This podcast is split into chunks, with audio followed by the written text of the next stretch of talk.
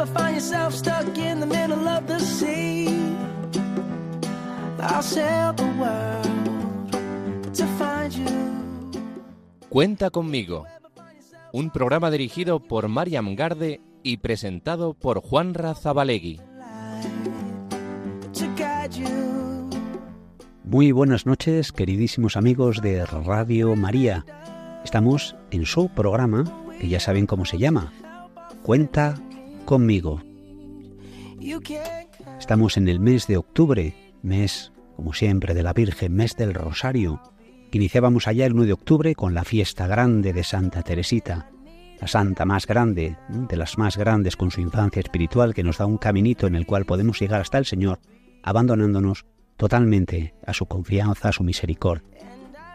Y este mes del Rosario, mes de octubre, amigos de Radio María, siempre contamos con la Virgen y siempre contamos con nuestra flamante directora Marian Garde. Muy buenas noches, Marian. ¿Qué tal estás? Buenas noches, Juanra. ¿Qué tal el fin de semana? Ha sido especial este fin de semana, celebrando el Pilar, ¿verdad? Hombre, Descansando también. descansando y aún, aún con los ecos de la JMJ, ¿eh? que aún sigue, aún sigue coleando entre nuestros jóvenes. Además, con nuestra campaña de Radio María, que tenemos que recaudar dinero para, que, Sí. pues, para que la radio llegue a tantos sitios, ¿no? En Castilla y León, Sí, para que la Virgen llegue a tantos corazones y a tantos lugares. a- para conseguir radiolinas. Hombre, Que les invitamos a nuestros oyentes, a los que llevan poco en la radio y todavía no colaboran, pues que pueden aportar su granito de arena. su granito de arena. Pero lo más importante es la oración. La oración. Sí. Tienen que aportar sus oraciones porque si no esto, esto no funciona.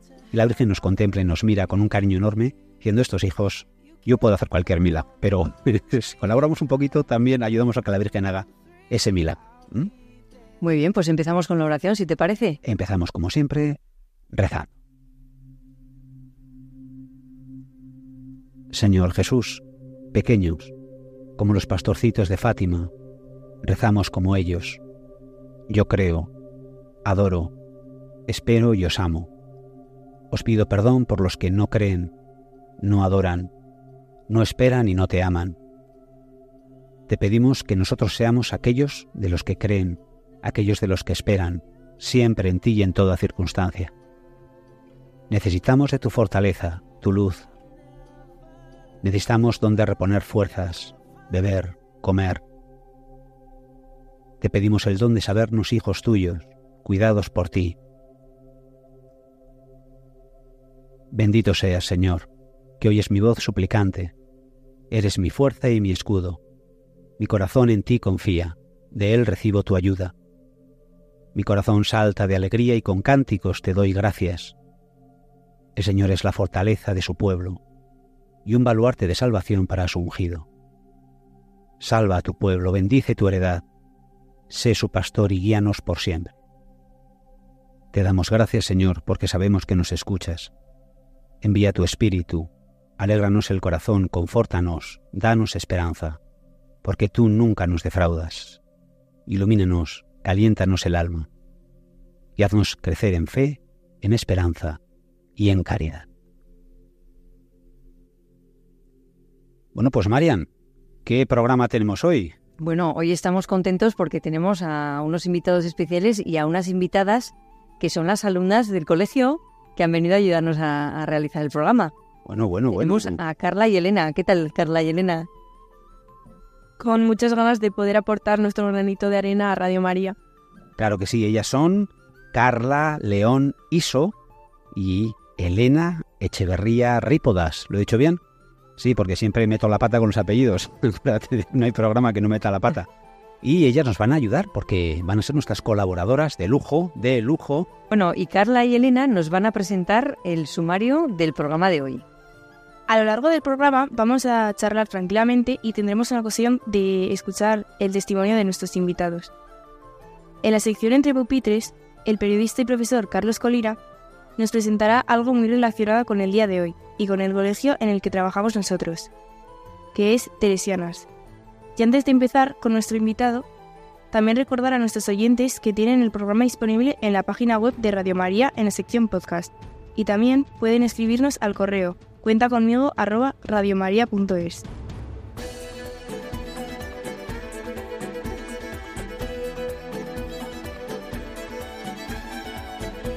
pues contamos también con unos invitados de lujo. Ellos son Clara Cebrón Arizcu. Muy buenas noches, Clara. Hola, muy buenas noches. Qué Bueno. suerte estar aquí con vosotros. Pues muchas gracias. Y a su santo esposo, Alex Palacios Álvarez. Buenas noches. Eh, buenas noches. Eh, tan santo eso de santo, aunque no. Pero bueno, gracias por el piropo y un placer estar en esta casa de Radio María. Sí, sí, hay que aspirar a la santidad, hay que aspirar a la santidad. Y ellos vienen aquí porque son un matrimonio joven. ¿Cuántos años tienes, Clara? Yo tengo 28 años. 28, Alex. Yo no soy tan joven, tengo 35, pero dependiendo del ambiente en el que te muevas, pues eso, es joven o es ya, ya adulto. Queridos amigos, esto es un programa para jóvenes y gente de corazón joven, porque el Señor hace siempre nuevas todas las cosas. Y tuvimos aquí un matrimonio joven también, que, que recién se habían casado, pero la diferencia es que nuestros invitados son además padres de familia. Tienen niños, unos niños preciosos que se llaman Juan, que tiene cuatro años, Javier de dos y José, que tiene cinco meses. Ah, qué bonito. Bueno, bueno. ¿Y entonces qué? ¿Cómo vivís la paternidad? Pues de una manera muy bonita y muy intensa, sobre todo últimamente, ¿no? Con el inicio de curso Sí. y pero muy bonito, muy- con sí, con mucha paz, con mucho acompañamiento del Señor, sabiendo que Él está, eh, sí, o sea, sabiendo que, que Él nos elige, no sé muy bien por qué, eh, siendo pobres pecadores, pues que Él nos elige para que hagamos, colaboremos con Él, ¿no? En su obra, en su obra creadora. Dices, como, o sea, es un milagro, la vida es un milagro, ¿no? Yo creo que nunca, nunca lo acabaremos de entender. ¿Cómo, cómo veis esa acción de Dios, Alex, en, en vuestra vida de padres, de familia, jóvenes como sois, y en vuestra vida matrimonial? Pues yo la, ve- la acción de Dios, eh, pues la veo, ¿no? Pues eh, a través de, no sé, de su presencia y de todo lo que, lo que nos va dando, ¿no? Eh, tanto en las dificultades como en, como en las cosas buenas, ¿no? Y al final la acción de Dios la ves, pues, eh, de manera que, pues al igual que cualquier otra persona con, con un poco, digamos, de, de fe, ¿no? Es decir, te vas fijando en, en que tú, que, que la, la lías, haces mal, es verdad. Y, y la verdad que no, no eres ni el mejor ejemplo, ni el, ni el mejor padre, ni el que mejor hace las cosas, ciertamente. Pero como Dios, pues te va regalando, pues eh, cada día, pues pequeñas, pequeñas gracias, pequeñas, eh, pues pequeños regalos, Sí. y en la vida también, ¿no?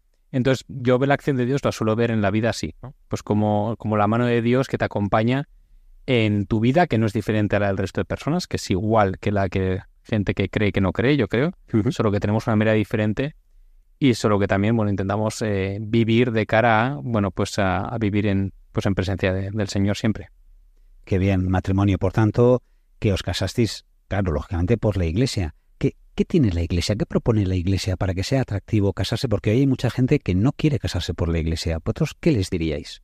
Pues que la iglesia tiene la receta mágica, ¿no? Que la receta mágica es la presencia del Señor y de la Virgen en el matrimonio, que es fundamental. O sea, tú cuando te casas por la iglesia no es que me gusta más la iglesia que el ayuntamiento o que esto es más bonito, sino que, que tú estás haciendo eh, un, un juramento, una promesa con Dios, ¿no? O sea, Él, él te acompaña, Él va a estar contigo, Él se compromete contigo a, a, pues ayudarte en el matrimonio, ¿no? solemos hablar nosotros de que de que sin Dios, pues yo para rato me caso, ¿no? Eh, porque seguro que sale mal. O sea, yo suelo decir eso, porque me parece muy complicado, ¿no? La convivencia es difícil, los hijos son difíciles y te ponen a prueba y ya no me quiero imaginar en la adolescencia lo que tiene que ser eso. Em, pero aunque las colaboradoras están en cuarto de la ESO y se les ve muy majas, ¿eh? Y no- Son, son... no creo que den problema a sus padres. Pero, mm, pero bueno, sí que es verdad que es difícil, ¿no? Eh, porque al final eres dos y eres dos muy diferentes y te tienes que hacer uno, ¿no? Que eso es el matrimonio, es ser uno con el Señor. Mm.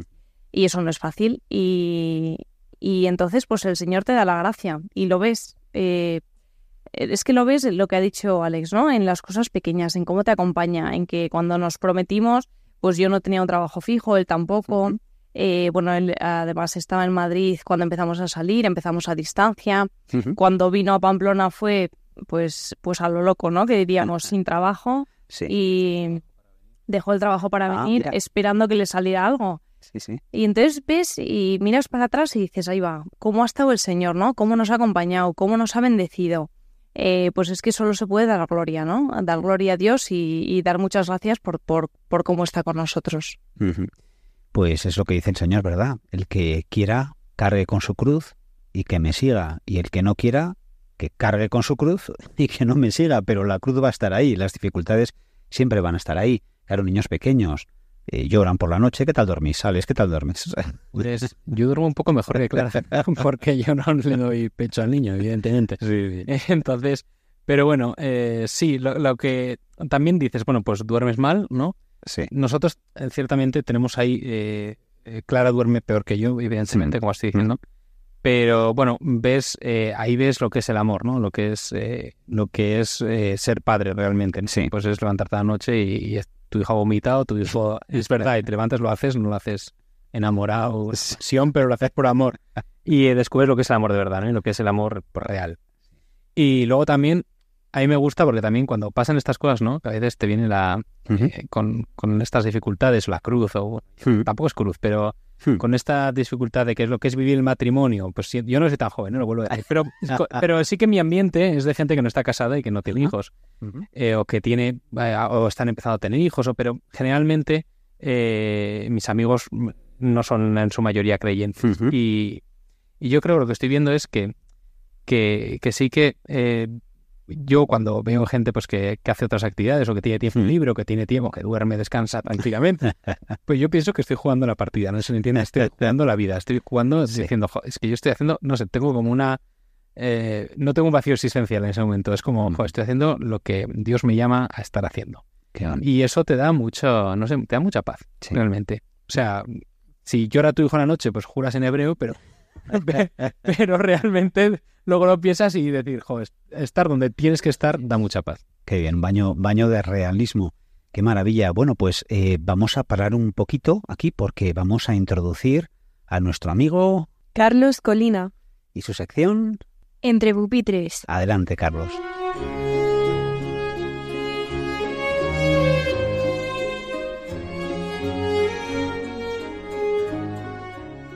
Muy buenas noches. Como decías al principio del programa, sí, octubre es un mes muy especial para todos los teresianos, que el 15 de octubre recordamos a nuestra santa, a Santa Teresa de Jesús. A ella vamos a dedicar nuestra sección de hoy, pero antes dejadme que os cuente una anécdota creo que muy curiosa.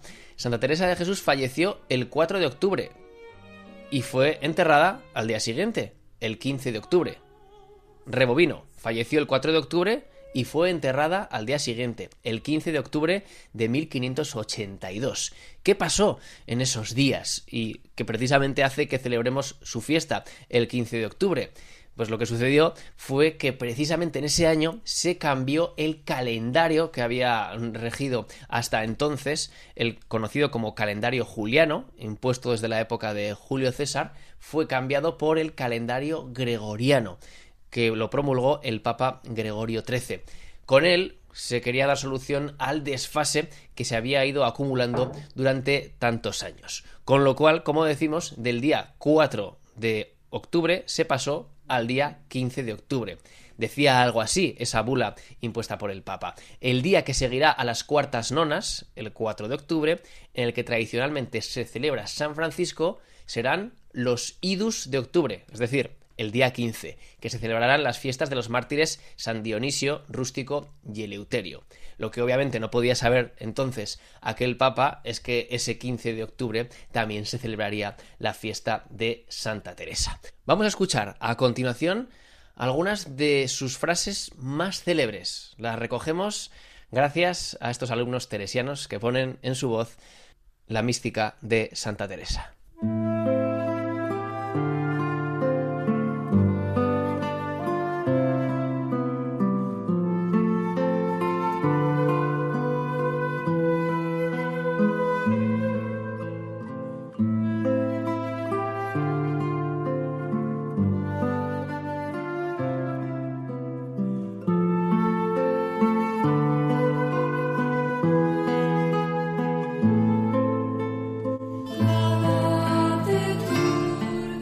Santa Teresa de Jesús, o también conocida como Teresa de Ávila, fue una monja, escritora y mística española, que nació en Ávila en 1515 y murió en Alba de Tormes en 1582. Fue una figura muy importante dentro del misticismo español, una corriente del pensamiento religioso que predica la unión total espiritual entre el individuo con Dios. Conoceremos a esta ilustre religiosa por su obra autobiográfica como La vida, las moradas, las relaciones espirituales, el libro de las fundaciones y su obra epistolar, que llega a unas 500 cartas. A de ser una persona muy activa, Teresa de Jesús padeció una enfermedad indefinida que la acompañó hasta su muerte e influenció en su obra literaria, religiosa y su relación con Dios. Santa Teresa de Jesús fue beatificada tan solo 30 años de su muerte, lo que evidencia su enorme influencia dentro de la Iglesia.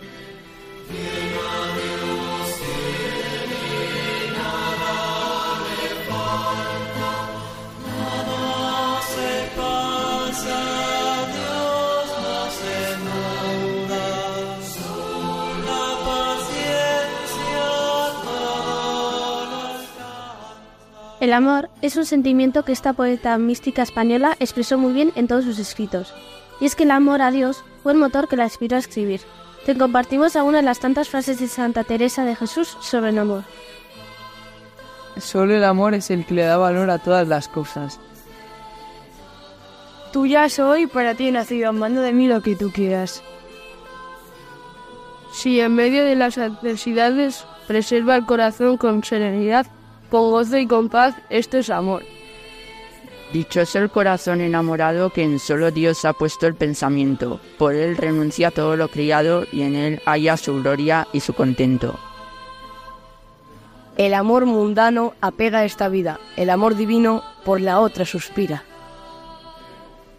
Procuro siempre hacer muchos actos de amor, porque encienden y enternecen el alma. El amor perfecto tiene esta fuerza que olvidamos nuestro contento para contentar a quienes amamos. El verdadero amante en todas partes ama y siempre se acuerda del amado. Considero yo muchas veces, Cristo mío, cuán sabrosos y cuán deleitosos se muestran vuestros ojos a quien os ama, y vos, bien mío, quieres mirar con amor. ¿No le parece que ha de haber cosa imposible a quien ama?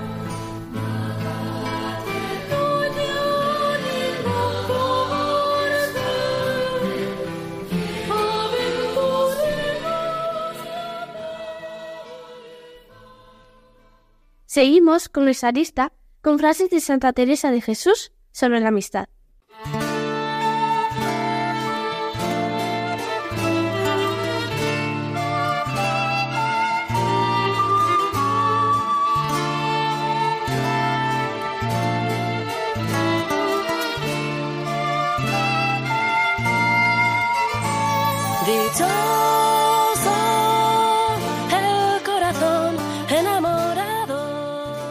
Para reflexionar y pensar en ese amigo que siempre está allí para nosotros. No te pierdas las frases célebres de Santa Teresa de Jesús. Son gran cosa las letras que dan en todo luz. Será posible hallar lo uno y lo otro junto en algunas personas. No contemples las faltas de los otros, sino sus virtudes, y piensa en tus propios defectos y debilidades. El que quiere conseguir todo debe renunciar a todo. Quien no amare al prójimo no os ama, Señor mío. Es gran bien tener deseos ya que no pueden ser más grandes las obras. Tener gran confianza. Quiere su majestad y es amigo de ánimas animosas, como vayan con humildad y ninguna confianza en sí. Sin un corazón lleno de amor y sin unas manos generosas es imposible curar a un hombre enfermo de su soledad. El que no sirve para servir no sirve para vivir. Busquemos siempre mirar las virtudes y cosas buenas en los otros, y cuando veamos sus defectos, mirarlos con la humildad de tener presente nuestros grandes pecados, y en la duda es mejor tener a todos por mejores que nosotros. Que tu mayor deseo sea ver a Dios, que tu mayor temor sea perderlo, que tu gozo sea la esperanza del cielo y así vivirás con una, gran paz. Santa Teresa de Jesús fue una religiosa muy devota de la palabra de Dios y de la oración. Por eso le dedicamos una especial frase sobre las bondades de la oración que nos invita a reflexionar y acercarnos más a Dios. La paciencia todo lo alcanza. Quien a Dios tiene nada le falta. Solo Dios basta. La devoción y el amor a María Santísima es una gran protección y un arma poderosa contra las acechanzas del demonio. El amor de Dios no ha de ser fabricado en nuestra imaginación, sino probado por obras.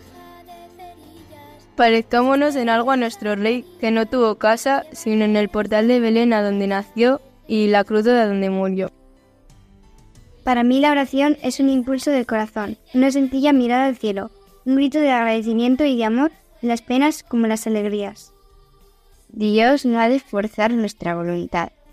Toma lo que le damos, mas no se da así del todo, hasta que nos damos del todo. En la cruz está la vida y el consuelo, y ella sola es el camino para el cielo. Esta es la historia de una mujer que dejó todo, todo, todo por él, por el amor verdadero de Jesús de Nazaret. Puso sus pies a caminar y le salieron alas para volar, para volar en el suelo y andar por el cielo, sembrando la paz. Santa Teresa de Jesús quisiera llevar la luz que tú has llevado. Santa Teresa de Jesús, viviré como tú, el amor. Santa Teresa de Jesús, quisiera llevar la luz que tú has llevado. Santa Teresa de Jesús, viviré como tú, el amor.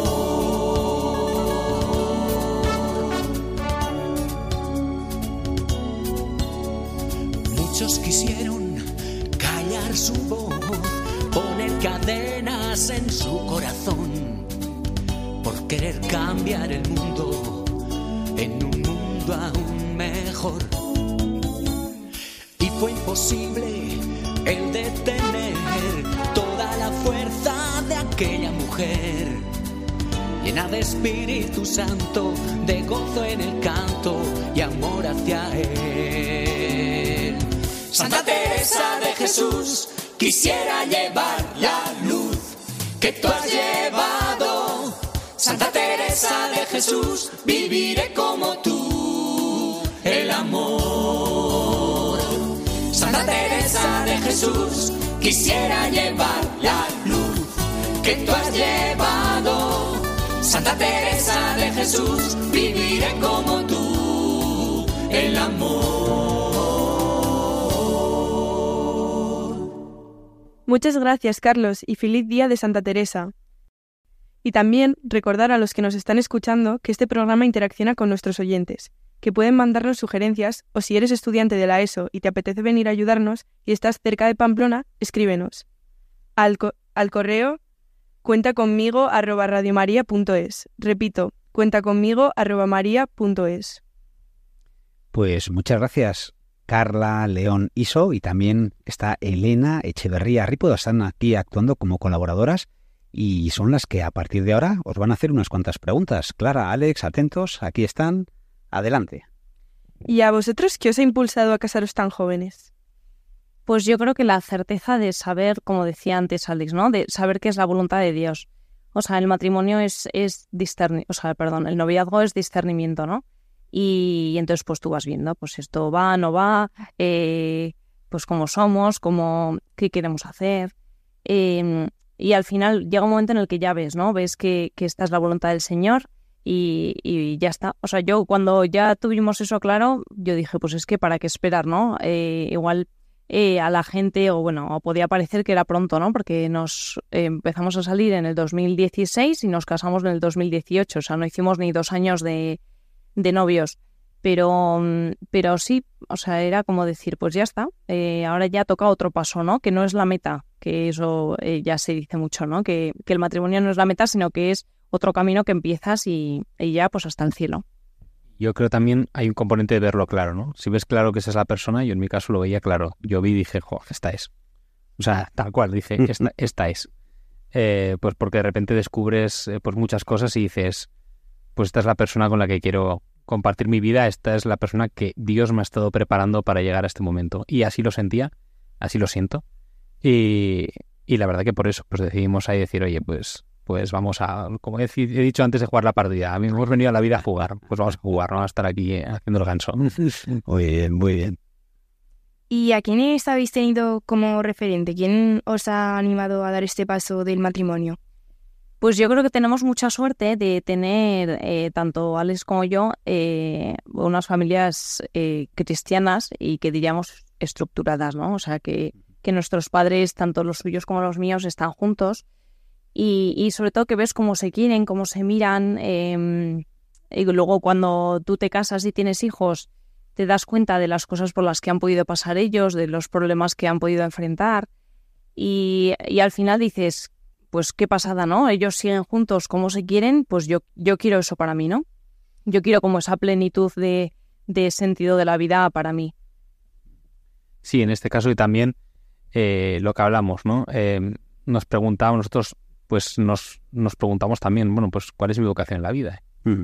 Y el tener también sacerdotes o religiosos en este caso que nos han acompañado, ¿no? Yo quiero mencionar Pachi Vergara, que falleció a principio de año, es fraile de Alzazu en el santuario de Aranzazu y nos estuvo acompañado también. Él, lo conocimos cuando nos conocimos en Marruecos, él estaba ahí en un campo de trabajo, también eh, un misionero javeriano, Rolando, y, y, nos han estado acompañando, ¿no? Es personas y luego los sacerdotes de aquí diocesanos, porque conocemos muchos curas y muchas monjas, y conocemos, sí, la verdad que no por nada, ¿eh? Por, yo he trabajado eh, pues de, en comunicación en, con, pues con casas religiosas, con congregaciones y, y acabas conociendo pues mucha gente. Y, bueno, pues este acompañamiento también, bueno, es gente pues que está cerca de, del Señor con esa vocación, pues también te ayuda. Y también el hablarlo, pues es una cosa, es cosa buena, ¿no? No solo ver matrimonios ejemplos, sino también tener un religioso al lado, un sacerdote que, que te acompañe, es, guay. Eso queríamos comentar un poquito, o sea, presencia sacerdotal, ¿lo veis imprescindible, lo veis importante? Yo creo que sí, ¿no? Eh, cuando hablamos de un matrimonio católico ¿eh? o cristiano. Sí, de otro tipo pues no, pero, pero sí, yo creo que, que sí, sí, sí, porque no es por, o sea, a veces tiendes a la tentación de a mí que me va a decir un cura si no están casados. sí, sí, sí. a contar de niños o de historias, si no está, pues prefiero.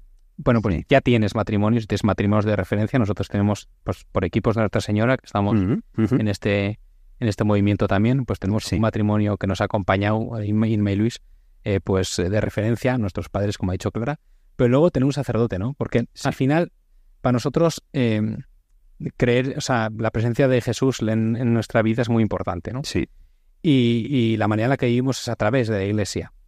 Y al final un sacerdote, pues también es alguien que te puede guiar, ¿no? Que te puede ayudar a aclarar, eh, pues algunas cuestiones, que te puede hacer un acompañamiento, que puede incluso ayudarte a, a despejar dudas, ¿no? De, oye, esto por qué sí, esto por qué no, que surgen tranquilamente de novia durante el matrimonio. Sí. esto por qué, esto por razónamelo, explícame. O...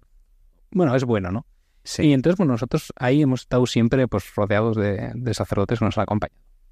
Oye, igual es un poquito pronto, son muy, muy jóvenes vuestros niños, pero si el Señor os pidiera, pues, esa llamada especial al sacerdocio quizás o a la vida consagrada, pues para adelante, ¿no? Pues sí. O sea, quiere decir sí. O sea, quiere decir sí. O sea, no sé, sería eh, muy hipócrita que yo haya estado diciendo qué quiere el Señor de mí, ¿no? Sí, sí. Digamos, cuando Borja Clara decir yo quiero ver si esta es mi vocación, ver qué es, ¿no? Descubriéndola.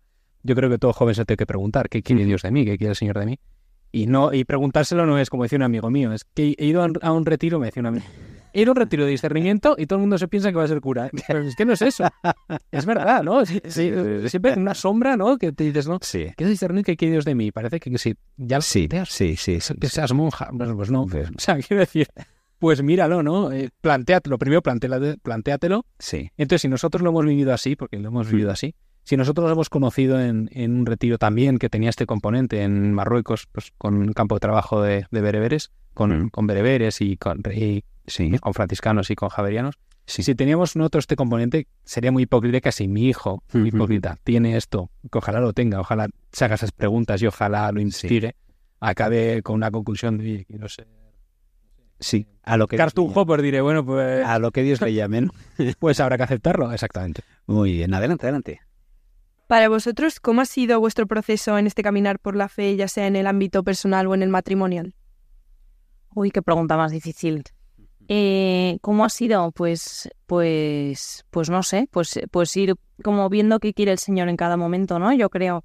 Eh, nuestro, nuestra historia es bastante de confianza, mucho, eh, desde el noviazgo, el matrimonio y todo, ¿no? Eh, son continuamente como pruebas, por así decir, de confianza, ¿no? Y ves que el Señor está, y ves que el Señor te acompaña. como he dicho antes, cuando nos prometimos, bueno, empezamos a salir, al estado en Madrid, dejó el trabajo para venir a Pamplona sin saber si aquí iba a tener trabajo, cuando nos casamos, él estaba trabajando en Elizondo, eh, que tampoco era el mejor plan del mundo, porque, porque tenía que ir y volver todos los días, em, que hasta como, no sé a cuántos kilómetros, bueno, una hora en coche. Luego de repente nació Juan, o sea, de repente no, nació Juan. Y, y entonces de repente sí, a Alex le trasladaron a Pamplona. Sí. Em, o sea, vas viendo cómo el Señor te va resolviendo las cosas, ¿no? Eh, luego te surge una inquietud eh, para cambiar de trabajo y luego al cabo del tiempo eh, no sabes cómo, pero lo consigues. Em, el Señor está y, el Señor nos, nos acompaña y, nos cuida. Yo ya diría dos cosas. Eh, una, que el Señor no es una varita mágica de a solucionar los problemas. Y ¿no? El Señor te acompaña en los problemas y está ahí. Ya así lo vivimos y así lo hemos. Es decir, en nuestra vida ha habido problemas, hemos, con nuestros hijos ha habido también mm. dificultades y las vivimos con Dios. Es que eso nos da mucha fuerza y nos ayuda a vivirlo, pero no te quita la dificultad. Y esto es así, ¿no? Y otra cuestión, tampoco eh, eh, el cristiano, el católico, es decir, una vida más relajada que el resto de los mortales. Es verdad, ¿no? Es, no, es como soy católico, me va todo fantástico, me va todo bien, pues mentira, te va igual, igual, igual que al que no lo es. Lo que pasa es que tú sabes que Dios está contigo. Dios también está con el que, nos, con el que no cree, pero no lo sabe. se, pierde eso, ¿no? Eso es lo que yo creo siempre, ¿no? te pierdes saber que Dios está contigo. Oye, no sé, y cuando enfocas desde otro punto de vista y cuando ves la mano del Señor eh, actuando en tu vida, porque actúa, pues afrontas todo lo que viene eh, pues con mucha felicidad. Y ahí está el tema de la confianza, ¿no? El mm, matrimonio, mm. pues desde el noviazgo hasta un marcado y sigue estando marcado por la confianza. Cuando se acaba una dificultad empieza otra. Y es que nos está pasando así pero no lo vemos, lo vemos como algo bueno, como algo de decir, el Señor quiere que sigamos confiando, porque si, no sé, nos une más a nosotros, nos une más a Él. Qué bien. Bueno, hoy celebramos Santa Teresa de Jesús, hemos hablado primero de Santa Teresita, Santa Teresa, que decía algo así como que entre los pucheros también anda el Señor. Me imagino que entre pañales también anda el Señor, ¿no, Clara? También entre coser los botones de las batas y Sí, sí, el señor anda en todo, en todo. Bueno, pues anda también con nuestro amigo y colaborador al cual vamos a dar paso ahora con sus anécdotas culturales, el padre David Galarza.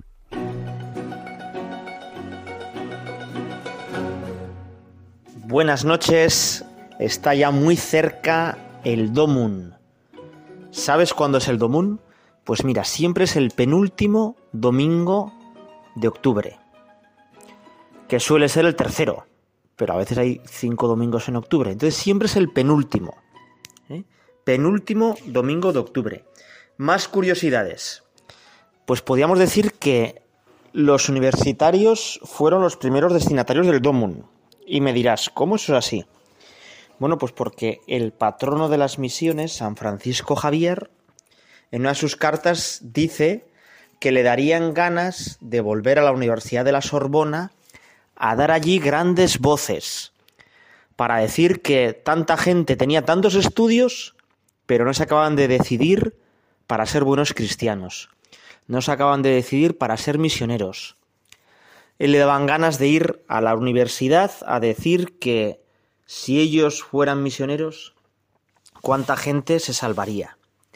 Y además quiso expresamente que las, sus cartas se leyeran en la Sorbona.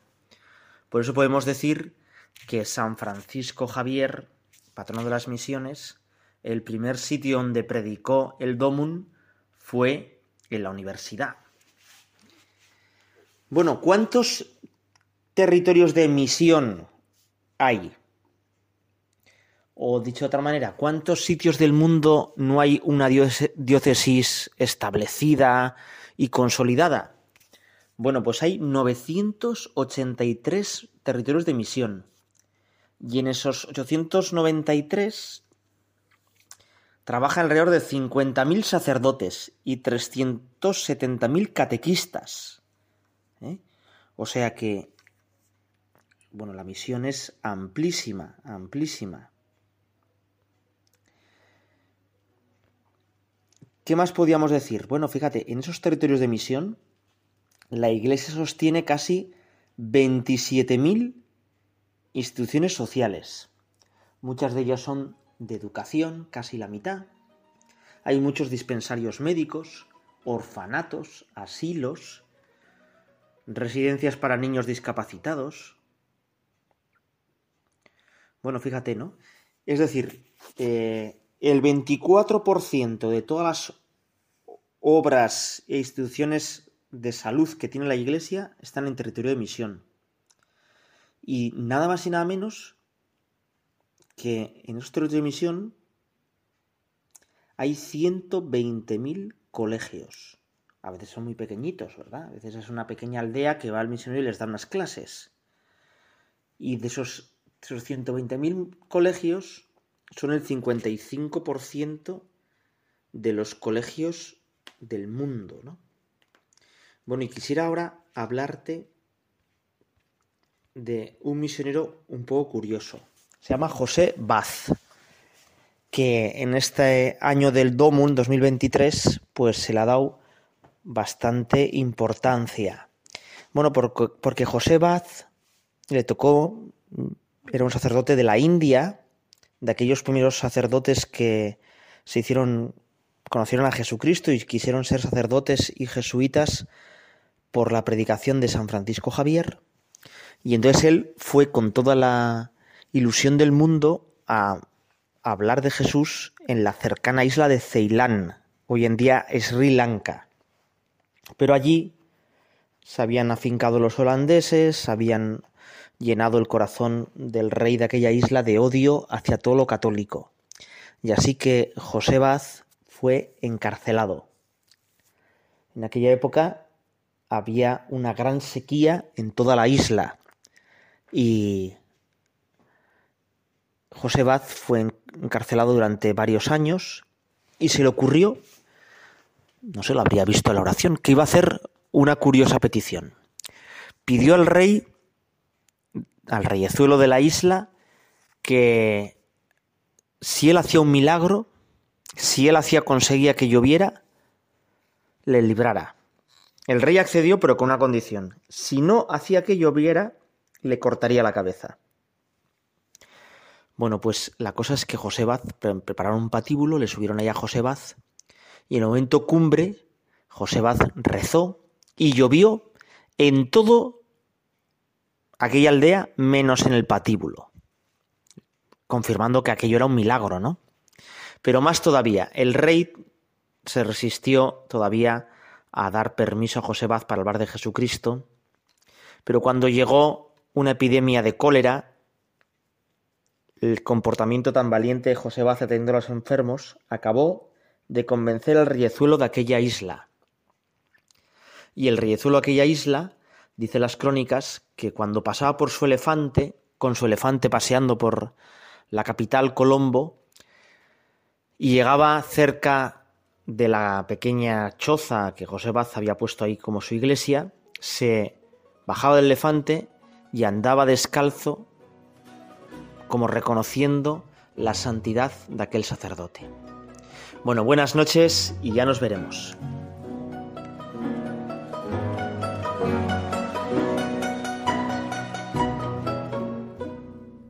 Pues muchísimas gracias, Padre David, siempre un acierto y siempre pues maravilloso con todo lo que nos trae. Eh, bueno, nuestras colaboradoras, aquí están Carla y Elena. ¿Alguna preguntita más a nuestros invitados que son, lo recuerdo, Clara Acebrón Arizcun y Alex Palacio Álvarez? Son un matrimonio joven con tres niños y adelante, preguntar. Para vosotros, ¿qué valor tiene la familia? ¿Merece luchar por ella? ¿Cómo creéis que se trata a la familia natural hoy desde las instituciones? Pues yo creo que la familia es muy importante en nuestra sociedad, ¿no? Principalmente porque es lo que mueve a la. Las civilizaciones se mueven por la familia, yo creo. A lo largo de la historia de la humanidad, pues es la familia el motor del mundo, ¿no? Em, yo creo, no me quiero poner aquí conspiranoico, pero sí que creo que hay, que hay, no, hay un ataque a la familia, ¿no? En el sentido de que interesa, es decir, cuando hay una crisis económica, cuando hay un problema, cuando todo pinta muy mal, la familia es el bastión donde te vas a refugiar, ¿no? Si rompes la familia, ¿qué bastión te queda? Pues igual te queda el Estado, te queda una ideología, te queda... Y por eso creo que la familia, eh, pues un regalo de Dios, realmente. Y es un regalo de Dios para todos. O sea, y por eso es un deber cuidarla y es un deber intentar mantenerla unida, ¿no? Que es una cosa que se dice fácil, pero que luego es muy difícil, ¿no? Pero sí que es, eh, digamos, algo sagrado. Yo lo veo como algo sagrado, algo eh, de Dios, que es algo que de verdad te, te, va a ayudar, ¿no? Y he puesto un ejemplo, una crisis económica, por ejemplo, que es muy sencillo. Pero al final la familia es lo que te va a impulsar a seguir adelante, es lo que te va a animar si tienes hijos a cambiar de trabajo, a querer mejorar, a querer, no sé, a mil cosas, mm. te va a animar, a impulsar, a no acomodarte con con la mediocridad, ¿no? A querer superarte día a día. ¿Cómo se ve hoy en día? Pues se ve, no se ve, se ve algo raro, ¿no? Hmm. o sea, no se ve raro, se ve bien, pero, pero sí que no está eh, bien vista muchas veces, ¿no? Parece que otras formas están bien vistas. Yo creo que es un error. Hmm. Eh, y yo creo lo que he comentado, ¿no? Que tildándome de conspiranoico, pero creo que incluso puede incluso que haya una, una intención de, de que se destruya o se desvirtúe un poco pues esta institución bueno, hay un ataque salvaje y, frontal. O sea, no voy a ser conspiranoico, pero es verdad. Y, yo quería decir dos, eh, dos ejemplos de nuestra vida, que nosotros, como os hemos dicho, este año ha estado marcado, nuestra vida siempre, pero este año especialmente ha estado marcado por la confianza en el Señor. Eh, empezamos el año el 1 de enero, que era el cumpleaños de Alex, que es el cumpleaños de Alex, empezó con fiebre. Bueno, acabó ingresado en neurología, con una cosa que no sabíamos qué era, estuvo una semana ingresado y dices, ¿en quién me apoyo yo? Pues en mis padres, en mis hermanos, en mis suegros, en mi... O sea, es que te apoyas en la familia, es que si no tuvieras familia, ¿qué habrías hecho? Porque amigos, pues los amigos cada uno tiene su vida y igual tienes tres amigos muy íntimos que te pueden ayudar realmente, pero la familia está ahí. Eh, luego nació nuestro hijo José, tuvo que estar también ingresado una semana y otra vez la familia. Eh, quién te hace comidas, quién te lleva las cosas a casa, quién te va a ver al hospital, quién... O sea, es la familia, ¿no? A mí me parece fundamental, o sea, fundamental, fundamental. Es que el Señor se encarna en una familia y se hace presente, pues, en Nazaret, que es el misterio de los misterios. A mí me da mucho la atención cómo, pues, pues eso, son 30 años de vida oculta en Nazaret, en la que solo tenemos una referencia, el momento en que es perdido y hallado en el templo el Señor, digamos esa adolescencia inicial, y ya no sabemos nada más hasta que comience su vida pública. Dicen muchos que ahí se gesta toda la historia de la salvación, y es María, es José y es el Señor. Y el Evangelio nos dice que crecía en sabiduría, en gracia ante Dios y ante los hombres. Qué misterio esa vida oculta, y sin embargo ahí se gesta toda la historia de la salvación. Es una maravilla la familia. Yo no tengo ninguna duda de que la están atacando por todas partes. y lo... Rebajar un poco también. un poco de buen rollo, pero... Sí, y yo creo que, que el ataque más feroz es sobre todo contra el amor en esa unión de madre-hijo, ¿no? Que en esa maternidad, desde luego lo dais todo, lo dais todo a las madres. Eh, Carla, una preguntita querías hacer. Sí, para finalizar con nuestras preguntas, eh, os queremos preguntar qué, qué, supone el compromiso para vosotros.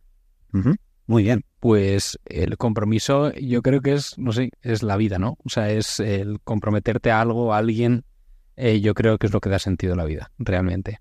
O sea, al final no sé cuánto lapso de tiempo vamos a estar aquí. y, la verdad que el tiempo que estemos viviendo es, es muy bueno decir, jo, o sea, tiene mucho valor decir, yo en mi vida me la juego por, por alguien, me juego la vida por. Es decir, no intentar andar controlando siempre todo, no intentar guardarte cosas y intentar, porque es absurdo además, porque mañana queda así. Pero, pero realmente eh, el, el, el, el, el, compromiso es lo que hace, lo que hace, eh, lo que hace que la vida merezca la pena, realmente. Es decir, yo me la juego por, por quién te juegas tú la vida, ¿no? Por quién te la juegas, por quién la das.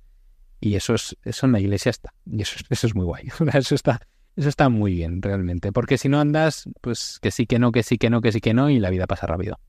Qué bien. Bueno, pues eh, nos queda, porque quiero dejar para el final del programa y así nuestros, eh, nuestros oyentes no se escapen, una nota muy jugosica que me han contado, pero antes, siempre en este programa metemos una música que nos vas a presentar tú, Marian. Sí, Juan Ramira, eh, como hoy vamos a hablar del noviazgo, del matrimonio y del amor, pues eh, hemos pensado que hay una canción que nos vale para la vocación matrimonial, pero también para la vocación los consagrados, ¿no? Sí. Eh, se titula I found the answer in you. Yo encontré la respuesta en ti. Y bueno, pues la letra que es en inglés, pues la traducimos un poco, va, es del grupo Loving Caliber, con la colaboración de, de Mia Niles, y la, la, letra habla de una chica que había tenido desengaños amorosos, y como ha dicho Alex en la entrevista, cuando conoció al chico, supo que era él. Después de un proceso ya se dio cuenta de que, de que lo tenía claro, que era él, ¿no? Sí. Y que eso le llevó al compromiso. Y bueno, pues dice, la respuesta estaba en ti, también se lo podemos decir al Señor, pues en nuestra oración, ¿no? La respuesta está en ti porque realmente, pues el que nos llena el corazón de verdad es el Señor. Pues escuchamos con atención.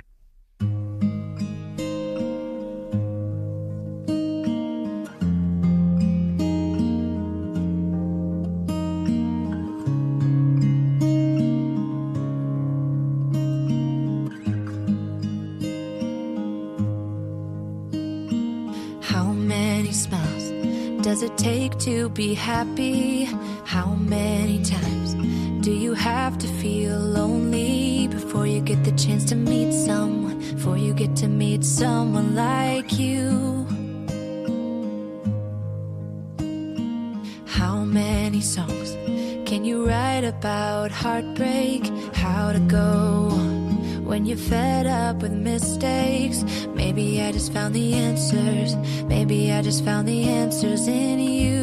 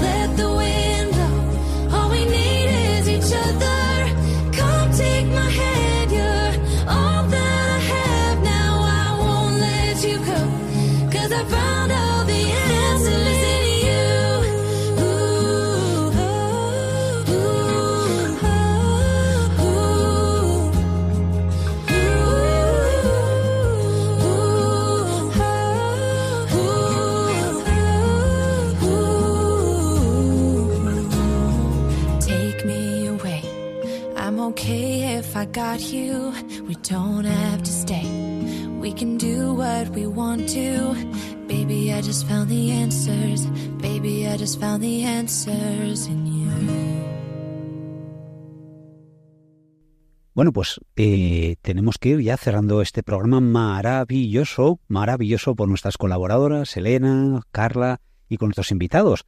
Eh, Alex, Clara, eh, me ha llegado un pajarico que me dijo que, que os conocisteis, habéis dicho antes, en un campamento bereber, pero que cuando tú te prometiste, Alex, ¿cómo fue? ¿Qué escenario? ¿Qué pasó? Cuéntanos un poquito, Alex. Pues, pues yo eh, decidí pedir matrimonio a Clara, eh, dije, bueno, pues en Lourdes, ¿no? Un viaje que hicimos en Lourdes, ¿no? Qué bien. Eh, sí, y yo creo que eso ha determinado, determina nuestra historia, ¿no? Sí. Como hemos dicho antes, pues no teníamos, yo no tenía trabajo fijo en ese momento, había dejado el que tenía en Madrid, eh, estaba, había venido en Pamplona para, ya para empezar a, a, a pedir- bueno, pues a ir en serio ya. Sí. Y, y Clara todavía no tenía trabajo tampoco. Y muchas veces piensas que cuando la gente se casa espera a tener el piso eh, todo cerrado, atado y bien atado. y yo dije, Pues no. O sea, vamos a, vamos a jugar. Vamos a, vamos a venir a jugar. Sí. Pero si vas a jugar, juegas un poco con, con, con trampas, ¿no? Que es con la Virgen y con Dios. es así. Con ese farol, ¿no? no, gana el juego aquí con, con unas bajo la manga. ¿no? Sí, has jugado al póker, ¿no? Pues en las bajo la manga aquí es la Virgen, ¿no? Así que si vamos a jugar, vamos a jugar con la ayuda de la Virgen. Entonces, bueno, pues eh, Lourdes, que es un sitio que yo no había ido, pues, había ido de niño, y ni- eh, de niño habría ido y no me acordaba, pues me pareció un sitio muy chulo para ir, para ir eh, de fin de semana, de pues estar. Eh, y ahí, pues antes de la procesión de las antorchas, pues le pedí matrimonio a Clara. Y también, pues por poner nuestro matrimonio, pues bajo la Virgen, ¿no? Bajo la protección de la Virgen. Por una sencilla razón, ¿no? Nosotros cada tres meses, cuatro, vamos a Lourdes a partir de ese momento a hacer balance de nuestra vida, ¿no? Sí. Y a poner ante la Virgen, pues todo lo que nos está pasando, lo que nos ha pasado, las dudas siguientes. ¿Por qué? Pues porque, como- como hemos dicho antes, vivimos en la confianza absoluta porque nos han, ha estado viniendo siempre una dificultad tras otra, con muchas cosas. Sí. Y siempre vemos humano, ¿no? Y nos da mucha paz, la verdad, ver que ella, que ella está ahí y que, no sé, y me pareció un sitio bonito. verdad. Oye, Clara, ¿tú te lo esperabas la declaración o no? Bueno, mm, me la esperaba, pero a la vez era el miedo de, ¿y si no? Vaya, vaya bajón, ¿no? Me va a entrar. No, pero estuvo muy bien, sí, fue muy bonito, la verdad. Y además era en esos viajes de Lourdes que podía rezar, porque ahora vamos a Lourdes y no rezas. O sea, estás con los niños, mira a la Virgen y venga, y ahora a jugar a fútbol. O sea, ya está, ¿no? Y nuestras visitas a Lourdes son de lo menos místicas, como suelo decir yo. Nosotros nos conocimos en un monasterio que es Notre Dame del Atlas, en, el- en el Atlas, sí. eh, al sur de Marruecos, que es donde, cerca del campamento Bereber, y hay una comunidad cisterciense. Estuvimos unos días ahí. Y ahora, bueno, Notre Dame de Lourdes, pues me parece un buen sitio para continuar la historia, ¿no? Era, no sé, me parecía una cosa, una cosa bonita también. Bueno, pues queridos oyentes, si están, si hay algún joven que nos escucha está pensando en casarse, pues a Lourdes, a Lourdes a prometerse. La idea es, es maravillosa. ¿eh? Eso es, eso es. O a Fátima si vives en Cádiz, por ahí. también, Es que si no, el viaje es largo. Pero la Virgen siempre nos cuida y qué bonito acabar el programa precisamente con ella, de la mano de, de María. Y vamos a tener que ir, desgraciadamente, que, que despedirnos y cerrar este programa, repito, precioso. Lo primero, agradecer a nuestras magníficas colaboradoras, a quien han estado Carla, Iso, León Iso, siempre, me, siempre meto la pata con los apellidos León Iso, y con Elena Echeverría Ripodas. Muchísimas gracias. ¿Habéis estado a gusto? Mucho, la verdad, muchas gracias por habernos invitado y poder estar en este programa con vosotros. Sí, muy a gusto, muchísimas gracias. Oye, lo habéis hecho muy bien, ¿eh? Elena estaba nerviosa diciendo, oye, no sé si lo haré bien, pero lo ha hecho muy bien. Muchas gracias y esperamos poder contar también con vosotras. Este bromas cuenta conmigo, contamos con vosotras para otra ocasión, ¿verdad? Quién sabe si a lo mejor paséis a ser entrevistadas vosotras. Se asustan un poquito. So, ellas sí que son jóvenes. Y sí. Y, y- y vosotros también. Bueno, pues eh, despedirme de Carla, perdón, de Clara, que me lío Carla, Clara, de Clara Acebrón Arizcun y de Alex Palacio Álvarez. Oye, muchísimas gracias de verdad. Qué testimonio. Un placer. Porque además a nosotros estas cosas nos refuerzan, ¿verdad? Sí. Eh, te ayuda a pensar en de dónde vienes y, y a darte cuenta que el Señor ha estado y está. Pues gracias y también es un placer colaborar con Radio María. ¿no? Hombre. Nosotros creemos que es una radio eh, muy libre y es sí. por eso me gusta mucho todo lo que sea libre, que pueda, no sé, ser pues con el ideario que tiene Radio María de fondo. me- Sí, es que el amor, ¿verdad? El amor nos hace libres y el amor al Señor y el amor a la Virgen. Y nada, sin más, despedirnos. Pasen. Muchas gracias por vuestro compromiso con este programa también. Y, y bueno, y por vuestro sacrificio, porque sabemos que lo de dejar a los niños a estas horas de la noche no es fácil, ¿verdad? Bueno, sacrificio el de la canguro. Santos. dándolo todo, dándolo todo. Santos cuidadores también. Podéis venir aquí cuando queráis, ya sabéis que esta es vuestra casa. Pues muchísimas gracias y nada más. Nos vemos dentro de un mes. Buenas noches. Buenas noches.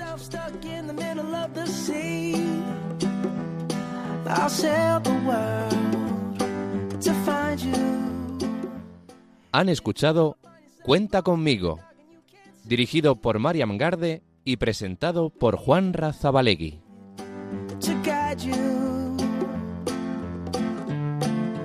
Find out what we're made of call to help our friends in need. You can count on me like one, two, three, I'll be there. And I know when I need it, I can count on you like four, three, two, and you'll be there. Cause that's what friends are supposed to do.